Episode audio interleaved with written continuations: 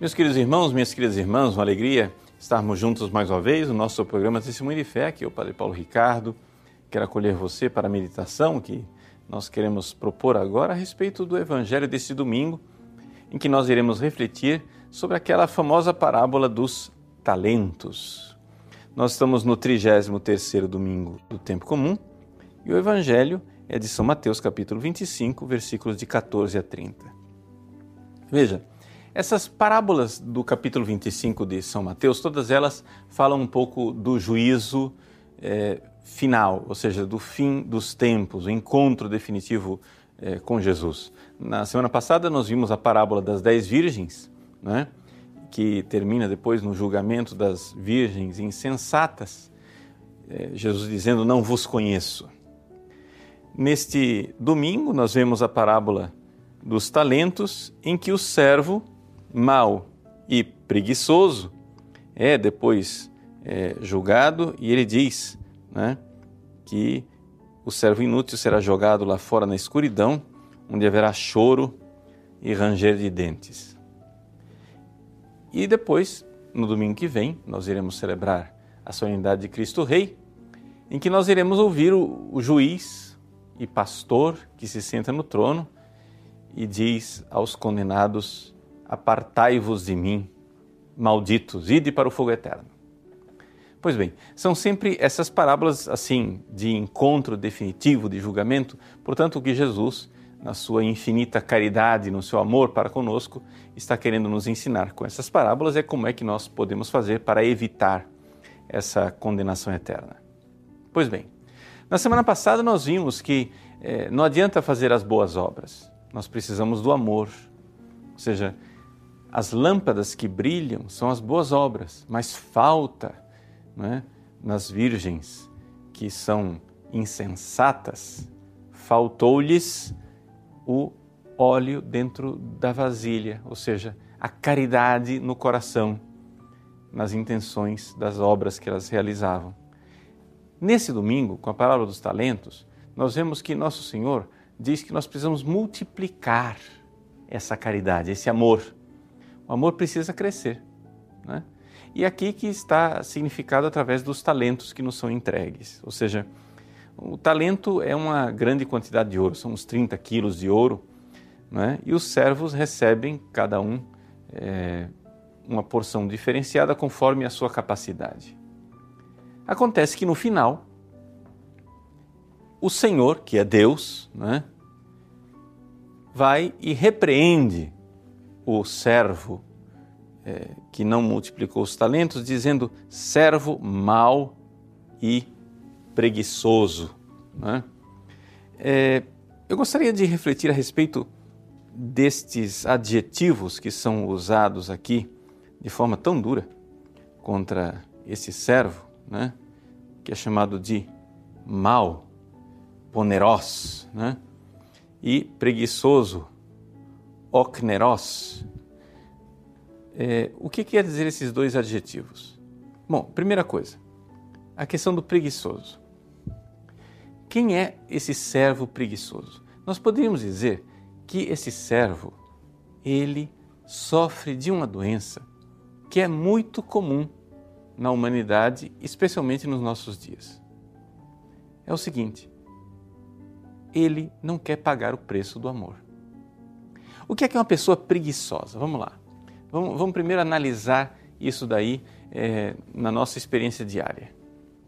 Uma pessoa preguiçosa é uma pessoa que se deixa carregar né, pelas suas, pelos sentidos, pelas sensações, agradáveis ou desagradáveis. Ou seja, me desculpa falar, é uma pessoa que se comporta como um animal. Por quê? Veja só o que é o preguiçoso. Eu tenho que escolher. O que é que eu vou fazer? Ah, eu vou trabalhar ou eu vou ficar deitado no sofá comendo pipoca? O que é que é mais agradável para os sentidos, para a sensação, né? o sensual, a experiência sensual? É mais agradável você ficar comendo pipoca. Trabalho, né? Trabalho faz a gente sofrer, né? Como dizem ironicamente os italianos, lavorare fa male, male fa morire, né? Ou seja, trabalhar faz mal e mal faz morrer, né? Então, não vamos trabalhar, não. É... Então, vamos entender aqui. A pessoa, ela escolhe na vida dela só sensações agradáveis. Se tiver que escolher, a que, é que você prefere? Assistir novela ou rezar? Ah, a novela é mais agradável. Então, eu faço uma escolha sensual. O que você prefere? Me sacrificar por uma pessoa que eu amo ou ficar na minha? Não é? Ah, ficar na minha é mais agradável. Então essa pessoa, ela vai ficar sempre fazendo escolhas sensuais. Ora, escolher escolha sensual na prática é aquilo que a gente chama de escolha animal. Não é isso? Vamos lembrar, qual é a lei do cérebro? Qual é a lei do animal? Né? Nós somos animais também, mas o problema é que nós não somos só animais, nós temos alma. Né? E é exatamente a alma que nos torna capazes de amar. Então vamos lá. Qual é a lei do cérebro? Qual é a lei do animal? A lei do animal é foge da dor, busca o prazer.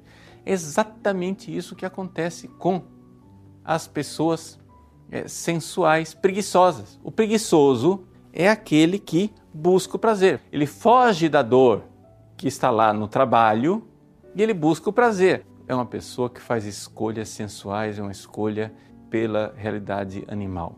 Qual é a consequência disso? A consequência disso é que uma pessoa assim não vai amar. Não é? Ela pode até achar que ama, como os animais. Né?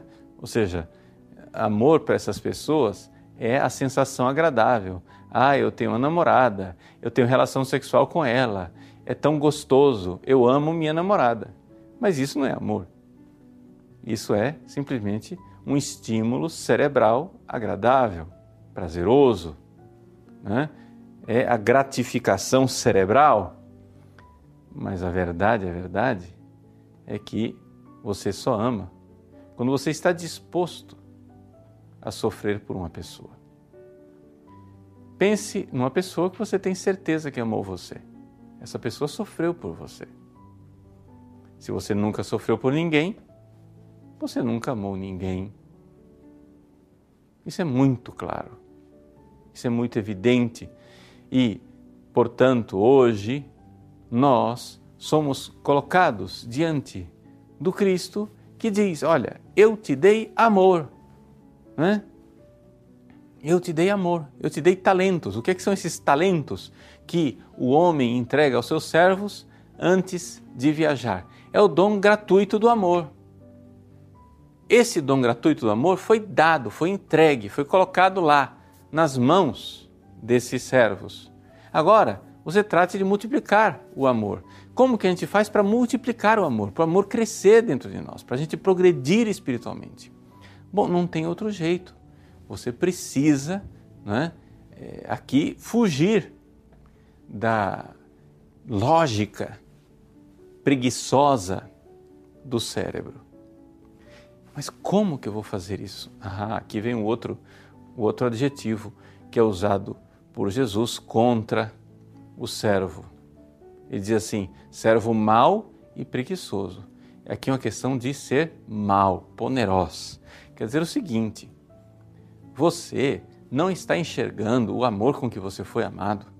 Você não está enxergando, não é? O quanto Jesus amou você. Quanto ele se entregou, que gratidão você deve ter por ele e de amá-lo de volta, e você ingrato, é?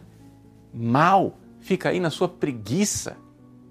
Ao invés de retribuir, ao invés de agradecer, ao invés de fazer multiplicar. Então, a primeira coisa que a gente deve fazer para multiplicar o nosso amor, o amor que nós recebemos de Jesus, é o reconhecimento e a gratidão. Isso a gente precisa da oração. Da oração. Precisamos rezar, precisamos receber de Deus cada vez mais as inspirações para nós, nas nossas obras, no nosso dia a dia, podermos multiplicar, podermos né, fazer com que esses talentos do amor sejam é, cresçam dentro de nós. Agora vamos é, sair da teoria e, e vamos assim bem para a prática. Vamos lá, como que eu faço para ser uma pessoa que ama mais? Ou seja, um sujeito que vai se tornando mais santo, vai crescendo no amor. Veja, se você for observar na vida, você tem dois tempos na sua vida. Existem tempos, é, momentos da sua vida em que predomina uma coisa chamada ação. Né? Você está fazendo alguma coisa. Você está num trabalho, você está é, atendendo uma pessoa, você está em viagem, você está jogando, você está assistindo televisão, você está fazendo qualquer coisa. É um, ali está predominando a ação. Mas você não age o tempo todo. Ninguém faz isso o tempo todo. Existem momentos da sua vida em que o que predomina não é a ação, é a imaginação. Ou seja, momentos em que você é, não está necessariamente ali. Você está pensando no que você vai fazer, pensando nos seus projetos, pensando na sua vida. Às vezes essa imaginação pode ser virtuosa, às vezes essa imaginação pode ser menos boa. Seja como for, veja, note, na sua vida tem momentos de ação e momentos de imaginação. Ora, os momentos de imaginação são momentos em que, se você não estiver recordando a bondade de Deus, recordando a verdade de Deus, recordando, né, levantando o seu coração e dirigindo o seu coração a Deus, sempre durante o dia, recordando né, essa presença divina, elevando a alma, fazendo pequenas preces. Se você não tiver a verdade de Deus iluminando o seu dia, você termina sendo arrastado pelas suas paixões. Você termina fazendo decisões sempre sensuais, como aquele servo mau e preguiçoso. Por quê? Porque se você você tem que entender o seguinte: nós temos duas memórias. A primeira memória que a gente tem é a memória que os animais também têm. O seu cachorro lembra quem é o dono dele. Ele sabe quem é o dono dele. Essa é a memória que a gente chama memória sensorial. Para simplificar a conversa, nós poderíamos dizer é a memória cerebral, é a memória da matéria, a memória do corpo, né? Então, o animal ele lembra disso, ele lembra quem é o dono dele. Você também se lembra das coisas. Aí, quando você se lembra, você se lembra sempre é, com um certo conteúdo de emoções, de paixões, de sentimentos. Então você vai se lembra que aquela pessoa magoou você, ou você se lembra como aquela pessoa é legal, ou você se lembra como esse, aquela experiência dolorosa, ou como aquela experiência prazerosa. Você lembra da injustiça que você sofreu. Você, bom, você vai se lembrando das coisas. Aquilo provoca tristeza, provoca alegria, provoca é, raiva, provoca seja o que for. Acontece o seguinte: que esta memória, se você deixar a imaginação ir para frente com essa memória das coisas passionais, sensuais o tempo todo, você vai se perder, você não vai amar nunca. Porque você está sendo é, é, impulsionado como um animal. Tá? Quando você quer que o seu cavalo puxe uma charrete, o animal, o cavalo, ele vive daquela coisa do foge da dor, busca o prazer, foge da dor, busca o prazer. Então, quando você só lembra o cavalo que você pode estalar o chicote e ele e pode doer, ele vai e corre da dor. Ele foge da dor. Na verdade, o que ele está fazendo, né, é trabalhando para você, porque ele está puxando a charrete, ele é seu escravo. ele está sendo conduzido. Então, a mesma coisa aqui. Se você se você somente é levado pela memória das suas paixões, pela memória é, dos seus sentimentos afetivos, você vai ser escravo, você não vai amar nunca. Por quê? Porque esses sentimentos são contraditórios, né? Esses sentimentos é, não conduzem a tua vida. Você é arrastado de um lado para o outro como se fossem é, ondas do mar. Então, essa pessoa não faz nada, ela não cresce no amor. Agora, existe uma outra memória. é a memória da alma, é a memória espiritual. Essa memória espiritual, ela lembra verdades, as verdades da fé. Bom, veja, essa memória espiritual ela pode ser também lembrar verdades científicas, verdades filosóficas. Mas aqui no caso, no, o que está interessando para mim é falar das verdades espirituais de Deus, sobrenaturais. Ou seja, você se lembra da verdade de Deus. Então vamos supor, você está vivendo um momento em que na sua família, sei lá, o seu cônjuge traiu você, né? Seu esposo traiu você, sua esposa traiu você, não sei. Você precisa é, perdoar. Bom, se você ativar a memória passional, a memória do cérebro, o que é que vai acontecer? O que vai acontecer é tristeza, é raiva, vontade de se vingar, vontade de pedir divórcio, vontade de desistir, desânimo, falta de esperança. Todas essas coisas podem assaltar você é, e você fica sendo jogado de um lado para o outro, você não sabe se é, continua, se não continua, se pede divórcio, se é, continua fiel, se vai perdoar, se não vai perdoar. Todas essas são verdades é, que é, verdades não, são lembranças que aparecem para você a partir dos sentimentos. Qualquer animal pode ter essas recordações, essa é memória passional. Mas, se você, no meio dessa conversa, no meio dessa, né, digamos, desse mar agitado das suas paixões, você se lembrar o quanto Jesus perdoou você, você está lembrando de uma verdade. E aí, lembrando essa verdade, você é capaz de ir aos poucos, entendendo o quanto você precisa, por gratidão a Jesus, perdoar. Olha que coisa, né? Você lembra a memória, ela é uma memória que ativa verdades espirituais. Então, diante daquilo que você está vivendo no seu dia a dia, a pergunta é: o que é que está mais ativo?